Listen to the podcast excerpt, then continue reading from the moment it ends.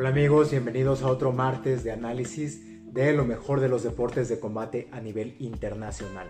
Y en esta ocasión nos centraremos en el UFC 259, un evento que nos dejó muchísimo de qué hablar, eh, sobre todo por lo sucedido en la cartelera principal, ya sea por la calidad de las peleas o un poco de polémica que surgió. Una cartelera con muchas peleas, grandes nombres, muchísimo talento y tres peleas de campeonato.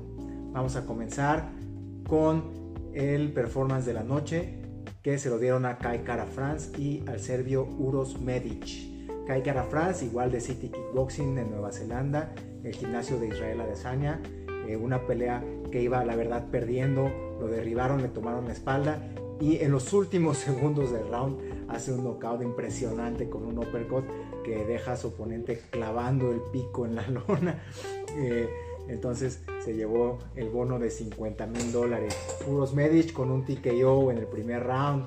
Eh, pelea de la noche se la dieron a Kennedy Nenchukwu, no sé cómo se pronuncia, contra Carlos Ulberg, también de City Kickboxing, un peleador de que se hablaba mucho, eh, de peso semicompleto, compañero también de Israel Adesanya, pero pierde, eh, es noqueado y bueno, ya veremos qué pasa con él después. Y mm, también tuvimos eh, a Tim Elliott contra Jordan Espinosa. Tim Elliott también se vio muy bien. Ahí es donde empezó un poco la polémica de la noche por diferentes temas. Tim Elliott empezó eh, a hablar mientras tenía en la lona a Jordan Espinosa. Decía que era un golpeador de mujeres. Después en las entrevistas, eh, Tim Elliott pues dice que recibió un post en Facebook donde una mujer hablaba de que Jordan Espinosa la había golpeado y maltratado, entonces lo tomó personal y por eso lo mencionó en la pelea. A destacar en la cartelera preliminar a Askar Askarov, quien peleó con Joseph Benavides. Askar Askarov. su nombre y su apellido están peligrosos, ¿no? Cuando combinan así. Y bueno, Joseph Benavides, quien se creía que iba a tomar la batuta de la división, alguien que ya había vencido a Henry Cejudo, que siempre se creyó que iba a ser el rival de Demetrius Johnson y pierde con Davison Figueiredo dos veces y ahora pues es derrotado de manera contundente por este peleador dagestaní eh, del país pues con los mejores peleadores o con una raza que, que de verdad tiene la mejor lucha eh, para MMA en el mundo y se vio impresionante yo creo que va a dar mucho de qué hablar y es un peligro para la división, no creo que tarde mucho en estar contendiendo por el título. De verdad mucho talento con Askar Askarov. Y en la pelea principal de las preliminares tuvimos el regreso de Dominic Cruz, uno de mis peleadores favoritos, sobre todo por su de combate y su movilidad contra Casey Kenny, un peleador durísimo de peso gallo. Se vio muy bien Dominic Cruz, fue una pelea muy cerrada y termina ganando. Qué bueno que esté de regreso porque eso lo hace muy bien a la división, tenerlo ahí. Y pasamos a la cartelera principal. Tuvimos a Alexander Rakic derrotando a Thiago Santos. Yo creí que la pelea iba a tener un poco más de movimientos, iban a pegar más, pero bueno, Thiago Santos pierde, pierde por decisión. Eh, lo vi un poco más lento de lo normal, menos agresivo y tirando muy pocas patadas. Creo que después de que se lesionara los ligamentos de la rodilla en la pelea con John Jones, quizá no quedó bien y eso puede haber afectado su desempeño. Son peleadores tan rudos que aunque tengan lesiones importantes y aunque estén sufriendo mucho dolor, nunca se van a echar para atrás ni se les va a notar. Pero en este caso sí creo que algo está pasando con su rodilla porque tiró pocas patadas. Un peleador acostumbrado a ser bastante agresivo, eh, no se vio tan agresivo, se vio un poco más cauteloso y Alexander Rakic termina dominando. Mm, pero bueno, ya veremos qué pasa. Eh, creo que ninguno de los dos en este momento ha demostrado que pueda ir por el título de las 205 libras. Veremos qué tal les va a estos dos grandes peleadores en sus siguientes peleas. Tuvimos en la división, ya lo he dicho, la división más complicada y con más talento de la UFC, que son los 70 kilos, el peso ligero, a Islam Makachev contra Drew Dover. Drew Dover, un peleador fortísimo, una forma física impactante, y pues Islam Makachev lo dominó por completo. Qué talento de este peleador. Es el que va a tomar la batuta de Khabib y quizá no dudemos, sea campeón pronto de la división de los 70 kilos. Impresionante el dominio que tiene, la lucha eh, que traen estos peleadores es fuera de serie. Simplemente necesitan cerrar un poco la distancia y lo que es el chain wrestling, ¿no?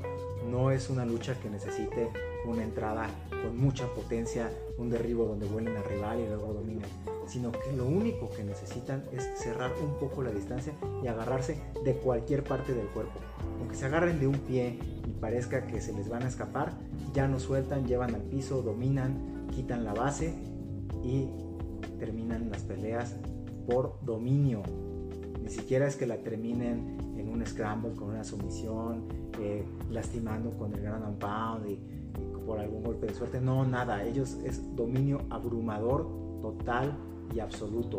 La manera en la que Islam Makachev sometió a Drew Dover es impactante. Si no la vieron, eh, traten de ver la repetición. De verdad se puede aprender muchísimo de este estilo de lucha ya enfocada al MMA que están usando estos peleadores de Aguestanís. Y pues yo no sé por qué en los rankings Islam Makachev está tan lejos. Yo creo que ya es hora de que pelee con top 5. Aunque el top 5, bueno, es un grupo ahorita un poco cerrado, tienen demasiada fama y creo que lo que está pasando es que entre ellos se pueden escoger las peleas. Tenemos a Michael Chandler, a Justin Gagey, Conor McGregor, Dustin Poirier y Charles Oliveira. También tenemos a Hooker, Paul Felder en el top 10. Pero bueno, entre estos peleadores creo que se va a dar ahí un cuadrangular interesante. Pero nadie le pide nada a Islam Makachev. Cualquiera de esta división le puede ganar a cualquiera en un parpadeo. Y vamos a ver cómo se van acomodando las cosas. Yo sí quisiera verlo contra un top 5. Ya se convirtió en uno de mis peleadores favoritos de esa división y quisiera verlo pelear pronto porque lo veo totalmente entero. Eh, no se llevó ni un golpe en esa pelea. Yo creo que podría pelear la próxima semana y ojalá lo veamos pues en unos meses de vuelta en el octágono. Y llegó la hora de hablar de las peleas de campeonato. La primera fue la pelea por el título de peso gallo de Aljamain Sterling contra Piotr Jan. Esta pelea empezó muy bien, la verdad yo tenía mucho tiempo que quería ver a Aljamain Sterling ya pelear por el título.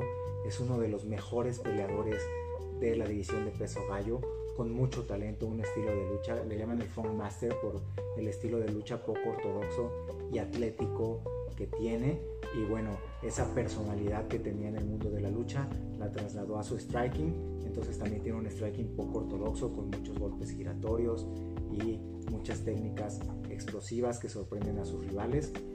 Yo la verdad lo admiro mucho, quería verlo en esta pelea.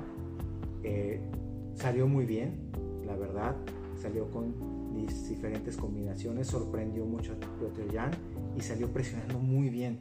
Yo creo que a los peleadores como, como Jan, que les gusta presionar, caminar al frente y acabar con sus rivales, cuando presionarlos es lo mejor que pueden hacer sus rivales.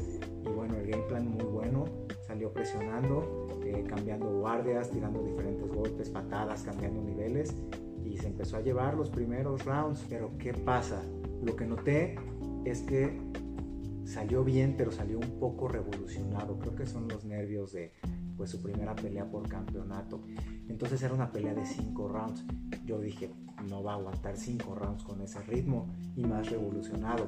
¿Y que tuvo Peter Jan? Pues una actitud de campeón.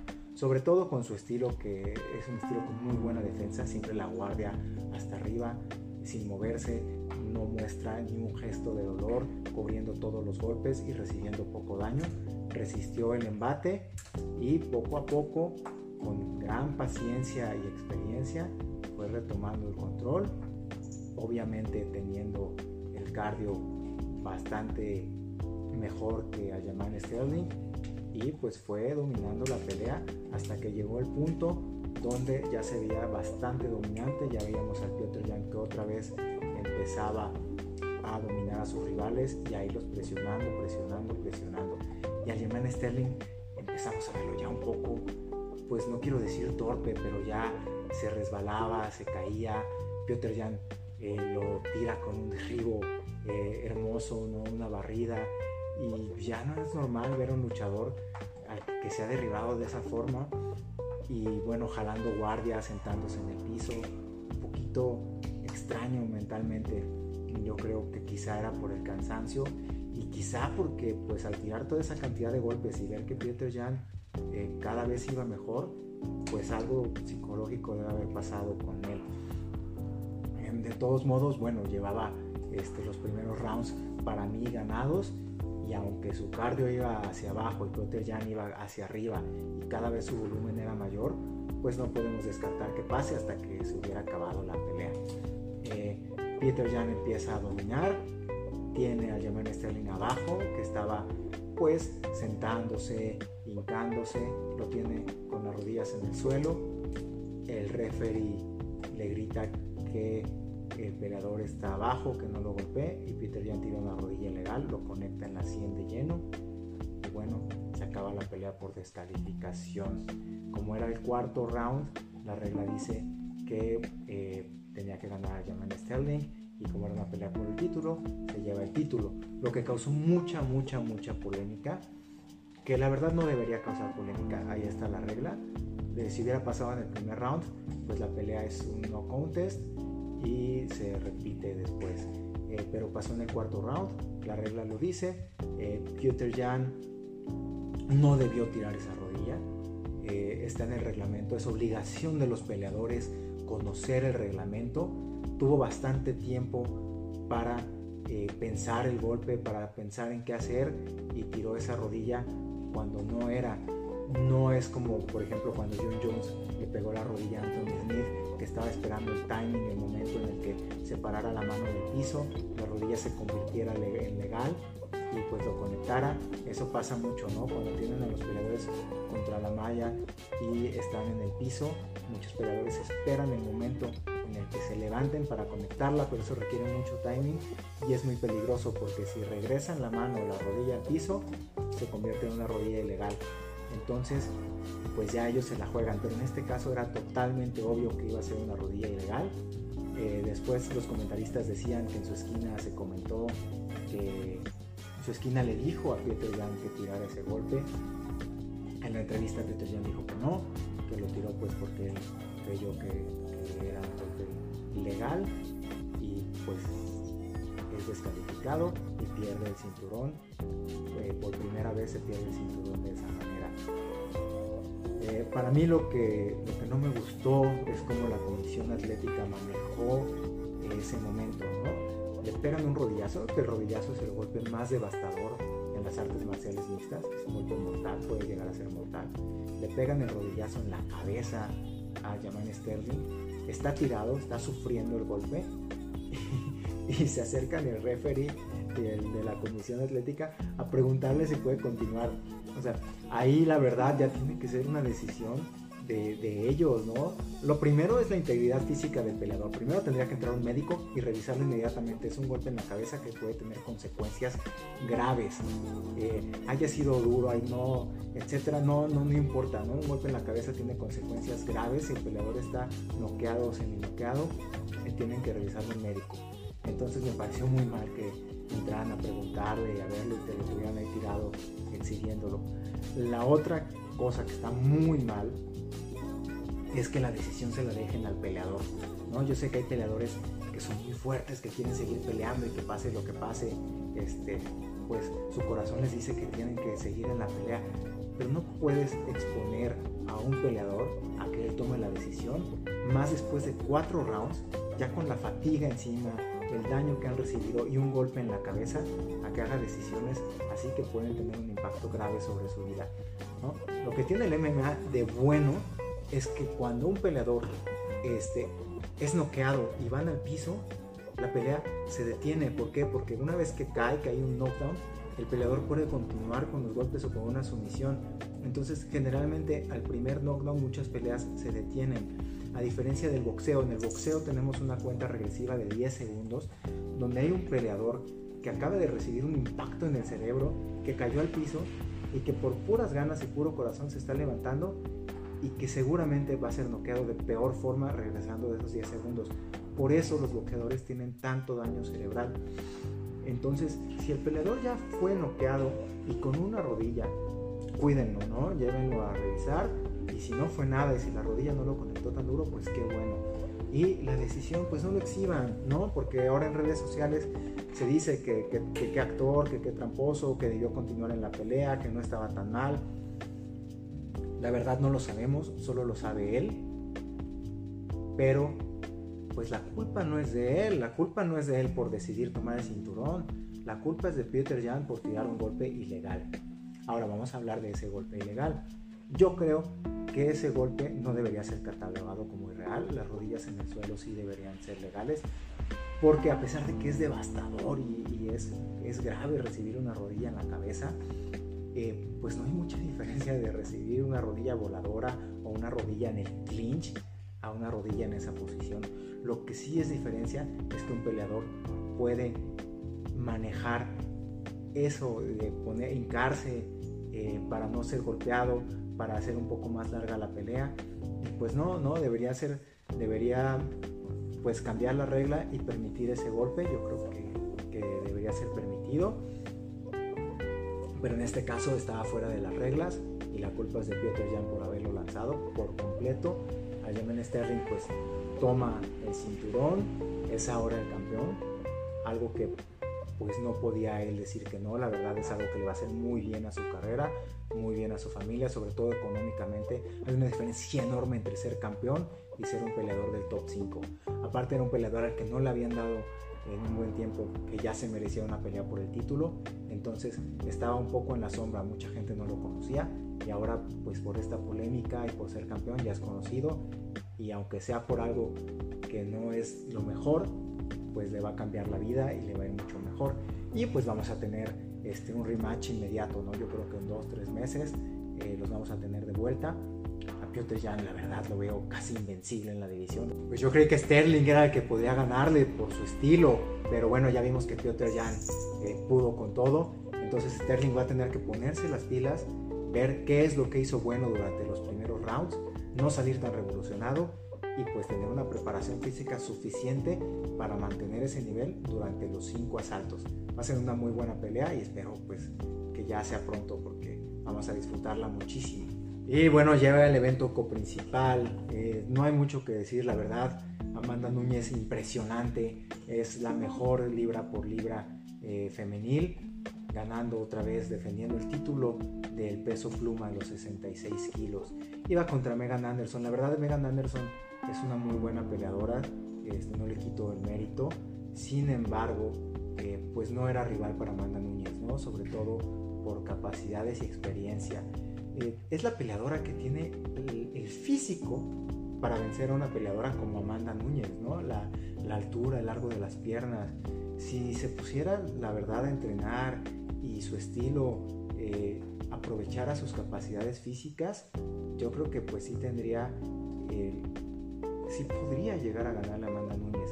Pero bueno, en este momento yo lo veía imposible y pues pasó lo que tenía que pasar, ¿no? Amanda la domina con esos golpes, que es como si tuviera ladrillos en las manos. Se dice que en el American, en el American Top Team, eh, pues cuando pelea con algunos hombres, los lastima, que todo el mundo se sorprende cuando recibe los primeros golpes de Amanda Núñez, una peleadora muy fuerte y aparte pues de ese gran poder de noqueo, es cinturón negro en Jiu-Jitsu brasileño con una forma física muy buena. Entonces golpea a Megan Anderson en la 100, va al piso y pues podía haberla acabado con codos, con ground pound, con ese punch que tiene desde arriba y haberla lastimado bastante pero se vio muy piadosa, la mete en un triángulo y al final la termina sometiendo sin hacerle ningún daño. Eh, celebra, se abrazan y bueno, eh, tienen los dos títulos. ¿Qué viene ahora para Amanda Núñez? Pues no sé, yo creo que la división de los 60 kilos está en peligro y podría llegar a desaparecer, pues ya la barrió. Eh, todavía le quedan algunas peleadoras en los 61, pero tampoco veo quién le gane por estilo, para mí la que podía ganarle porque pelea desde afuera, va por puntos y tiene mucha movilidad y buen juego de pies, era Holly Holm, pero bueno, ya la noqueó Amanda en el primer round. Entonces, para muchos queda el rematch con Valentina, que yo creo que Valentina sí le ganó a Amanda Núñez cuando se enfrentaron, pero bueno, ahora ya están con mucha diferencia de peso. Valentina ya no está en 61, está en 57 y Amanda pues defendiéndole los 66. Entonces Amanda como está enrachada y con todo eso y Valentina pues con la diferencia de peso, no sé si le convenga tomar esa pelea, pero bueno, es la única, la única pelea que queda por la gloria de cualquiera de las dos. Yo creo que en el 60, en 61 kilos sería una pelea increíble, impactante. Eh, tiene todas las condiciones técnicas Valentina para derrotar a Amanda. Sin embargo, pues eh, como todos sabemos, el tamaño sí es un factor. Y llegamos al evento principal. Jan Blachowicz defendiendo su título de peso semicompleto contra Israel Adesanya, que buscaba hacer la proeza de ser campeón en dos divisiones con un salto de 20 libras. La verdad yo creí que la pelea la iba a dominar Israel Adesanya. Creí que iba a ser una pelea de estilos. Yo veía el estilo de Israel Adesanya muy superior al de Jan Blachowicz. Creí que iba a dominarlo en el striking y robarse la pelea. Pero muchos no le dimos el mérito que se merece Jan Blachowicz. La verdad es un gran, gran peleador. Y bueno, la hazaña que realizó es impresionante. ¿Por qué? Bueno, pues Jan Blachowicz llega a la UFC, gana su primera pelea, su debut contra Elir Latifi, pero de ahí pierde, eh, pierde cuatro de sus primeras seis peleas. Entonces era un peleador pues que no se veía que pudiera ser dominante en, las 205 libras, sobre todo pues teniendo en ese momento peleadores como, como Daniel Cormier, John Jones, eh, Alexander Gustafsson. Entonces pues no, no le prestábamos mucha atención. Eso pasó, él llegó a la UFC en el 2015. Para 2017 ya había perdido cuatro peleas y bueno, iba a ser cortado de la UFC. Ya sabemos que quien pierde dos o tres seguidas, adiós. Pero bueno, de ahí se arranca en una racha y gana cuatro peleas seguidas a buenos nombres, a peleadores muy fuertes, a Devin Clark, a Jared Cannonier, a Jimmy Manuwa y a Nikita Krylov. Eh, gana por sumisión y por decisión. Después tiene un tropiezo con Thiago Santos, que salió como un monstruo en esa pelea y lo noquea. Entonces, aún en 2019 que pelea contra Thiago Santos, pues pierde. Thiago Santos venía subiendo de, los 84 kilos eh, al peso semicompleto. Entonces, pues yo sí dudaba un poco de Blachowicz fuera un peleador que fuera a dominar. Es más, ni nos pasaba por la mente que fuera a dominar la división. Después se enfrenta a, a Luke Rojo, a Jacare Sosa, a Corey Anderson y les gana a los tres seguido en un periodo de un año, lo que le da pues la oportunidad de pelear por el título contra Dominic Reyes, ya que John Jones decide subir al peso completo.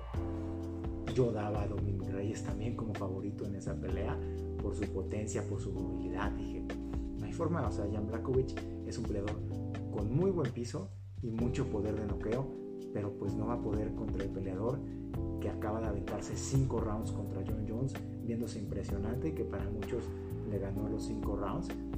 Digo, no hay forma de que contra este talento, con esta potencia, atleticismo, movilidad y poder de noqueo, este vaya a poder Blakovic. Y pues lo noquea el primer round, impresionante, entonces ahí es cuando dije, wow, ¿no? este peleador tiene mucho, pero sin embargo, pues seguimos dudando de él y da, una pelea increíble contra Israel Adesanya.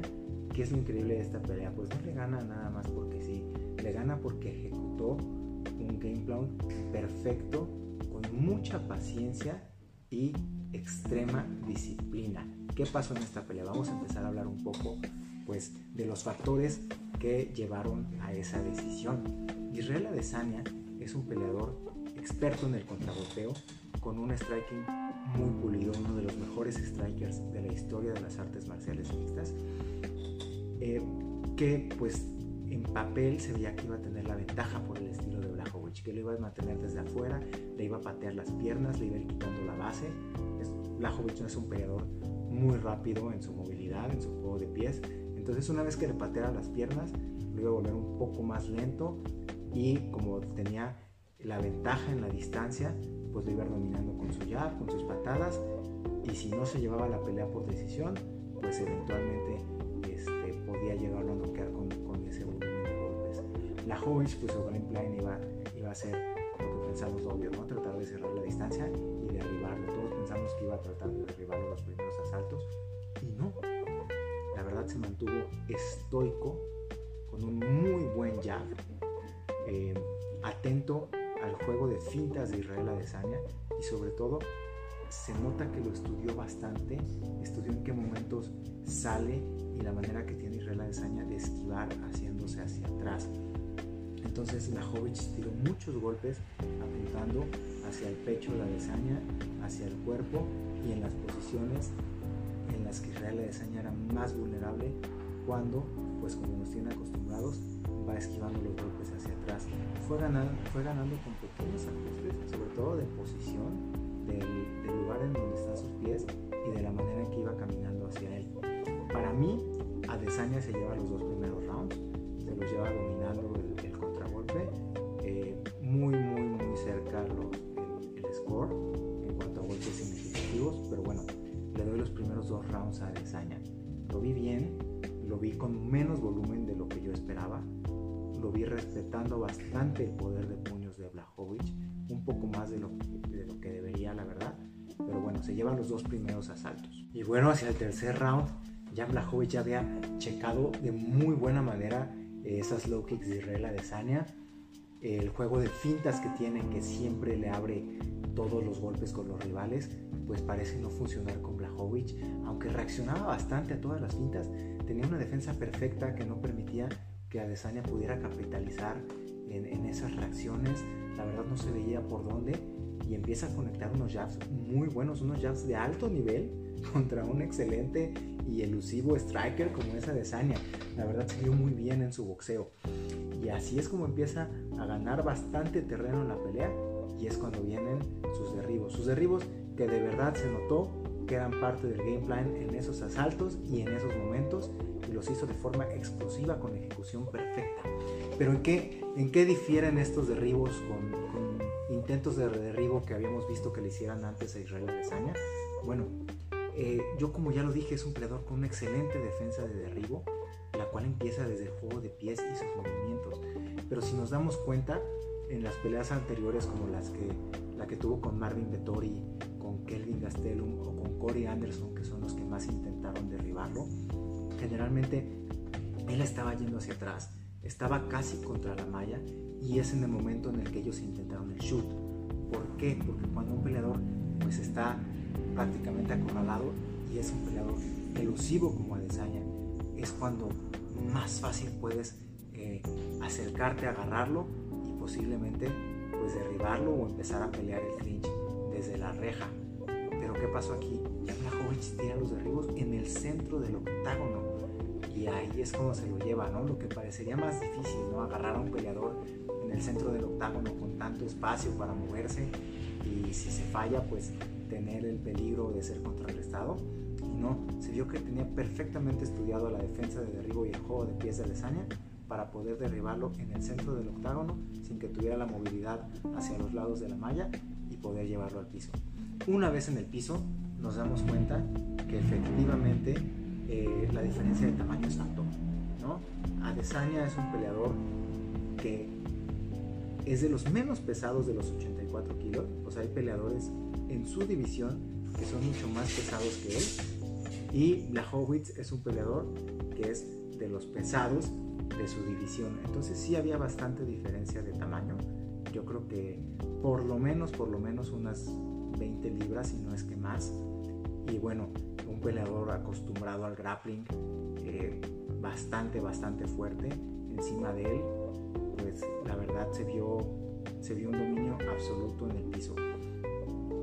Eh, hizo los derribos a mitad, de la mitad hacia el final de los asaltos, lo que siempre las tarjetas de los jueces asegura la victoria del round. O sea, eh, si un peleador derriba de la mitad del round hacia adelante y mantiene el dominio, haya pasado lo que haya pasado al principio del round, eh, se lo va a llevar, ¿no?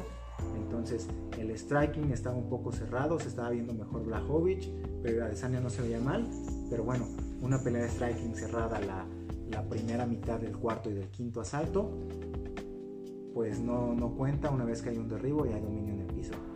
Entonces, eh, se lleva de esa manera la pelea. Lamentablemente, pues vimos que Adesanya tiene todavía algunas carencias en el piso.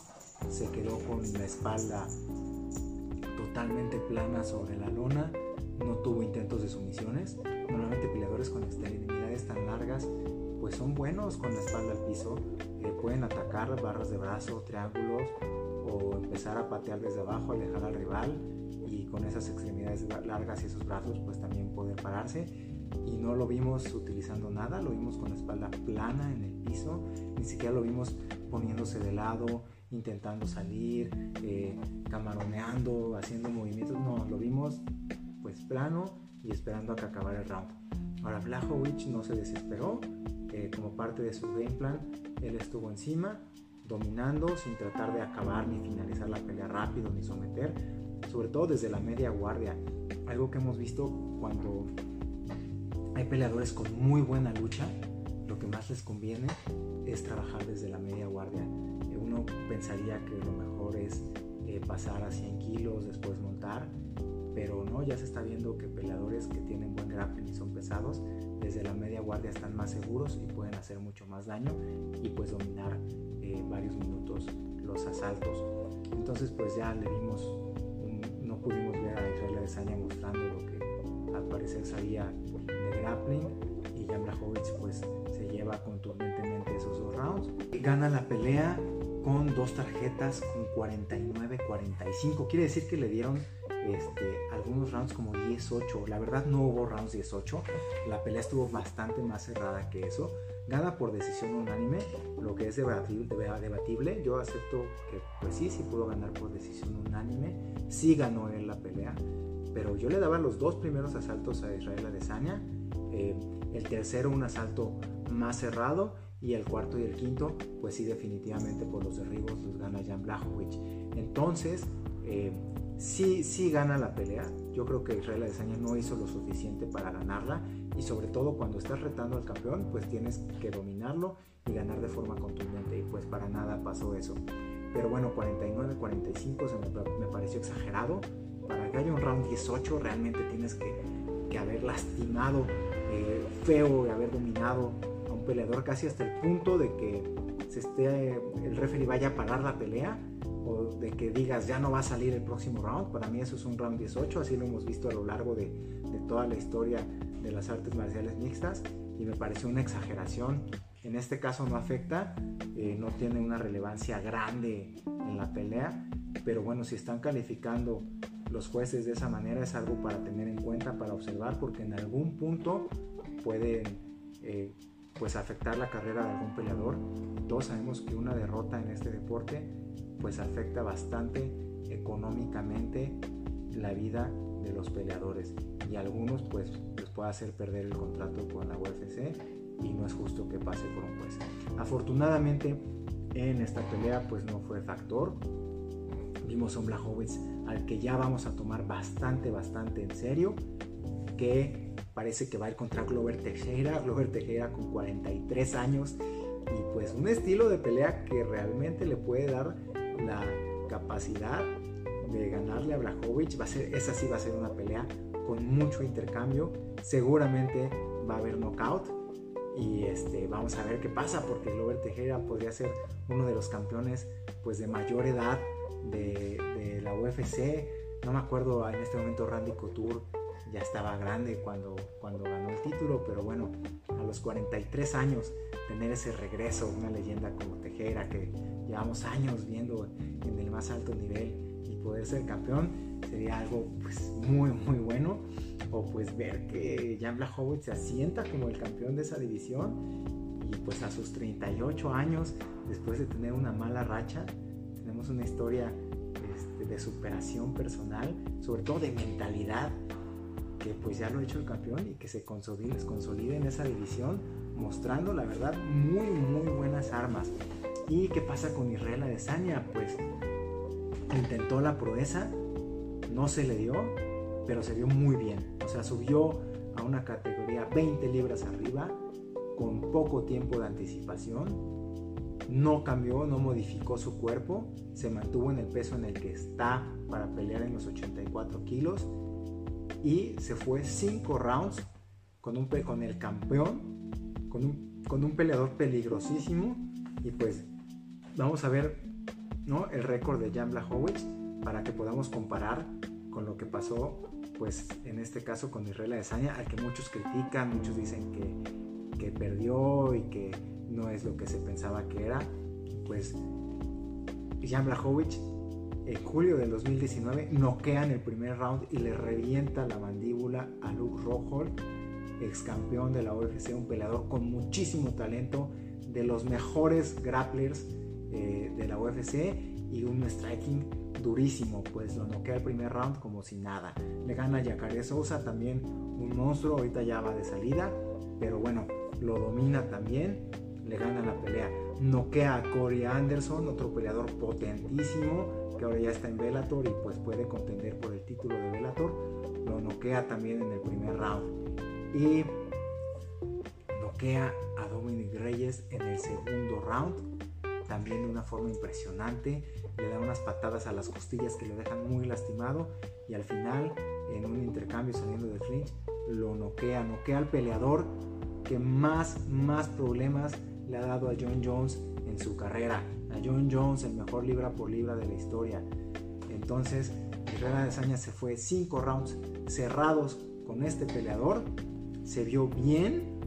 Eh, hay, que, hay que ser un poco objetivos porque eh, muchas veces el juicio se ve nublado porque cuando esperamos mucho, mucho, mucho de un peleador, como pasaba con John Jones, ¿no? empezábamos a ver algo impresionante que dominaba y cuando se llevaba las peleas con decisión parecía una decepción, pero en realidad, en realidad pues tenemos que ser objetivos y ver que Adesanya pudo haber ganado esa pelea. Quizá si en el quinto asalto no era derribado y pues, las tarjetas iban de una forma este, más objetiva, pues se robaba la pelea en la decisión. No se vio lastimado, eh, no salió para nada golpeado ni con problemas y, este, y se vio bien para haber subido de categoría y contra un monstruo como ahora ya reconocemos que es Jan Blachowicz. Entonces yo creo que va a regresar a los 84 kilos, una categoría donde de verdad no veo en unos años que haya nadie que le pueda ganar. Quizá vaya a pelear contra otra vez contra Whitaker, depende de lo que pase con Whitaker y Paulo Costa. O pues una muy buena pelea sería un juego de ajedrez de striking contra Darren Veamos qué pasa, veamos que consolide los 84 kilos y ya dijo que no descarta volver este, a las 205 libras. Entonces muy buena pelea, muy buen despliegue técnico de ambos, muy buena cartelera y pues para analizar como siempre, como digo, para estudiar y eh, vamos a ver eh, lo que pasa la próxima semana. Y llegó la hora de hablar de lo que se viene la próxima semana. Pues peleas importantes en el boxeo, va a pelear eh, Juan Francisco Estrada contra Román González el gallo contra el chocolatito. Por segunda vez, ¿no? Ya pelearon hace muchos años, ganó el chocolatito. Un peleador rapidísimo, acostumbrado a meter muchísima presión. Y el gallo Estrada, pues de los peleadores mexicanos ahorita que están despuntando y que tienen todo para eh, pues saltar a, a la fama, a que todo el público los conozca y estar en las carteleras más importantes del mundo. Ahorita van por el título. Creo que va a ser una pelea muy buena, muy cerrada de mucha técnica y sobre todo pues por el peso de ambos y las características que tienen de muchísima velocidad, ¿no? Vamos a ver muchos golpes y muchos intercambios. Eh, la verdad no, no me atrevería a decir ahorita quién, quién podría llevarse la pelea, pero bueno, definitivamente los ganadores ahí, pues vamos a ser nosotros que disfrutamos boxeo. Y se viene en el UFC, eh, UFC Fight se viene Leon Edwards contra Belal Mohamed eh, Leon Edwards, un peleador con el que la verdad la prensa y, el UFC ha sido bastante injusto. ¿Por qué? Porque es un hombre talentosísimo en los 77 kilos, de esos peleadores muy completos que tienen un muy buen striking, muy técnico, muy pulido y muy buena lucha y muy buen piso, ¿no? Completísimo, con todas las características como para poder ser campeón de esa división.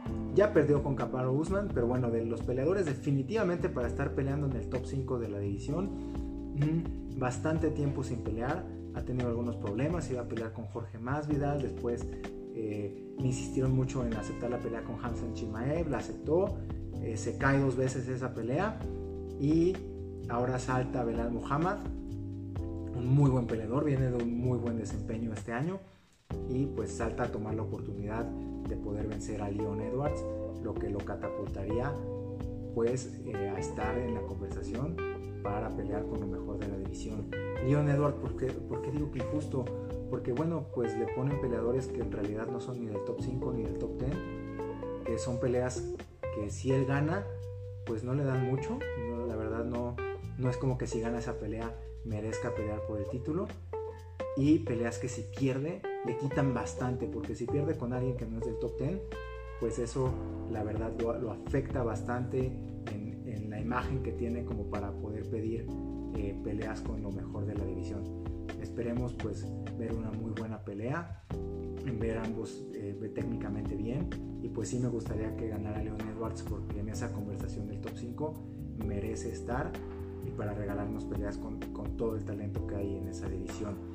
Y pues vale la pena también mencionar a Misha Circuno, peleador del peso semicompleto, que también ahí está en la contienda. Yo creo que ahorita el peso semicompleto pues se está moviendo y varios van a empezar a levantar la mano.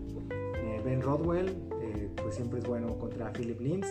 Siempre es entretenido ver a, estos heavyweights que pueden noquear a cualquiera de un golpe. ¿no? A todos nos encanta ver eh, heavyweights. Y pues eso sería todo.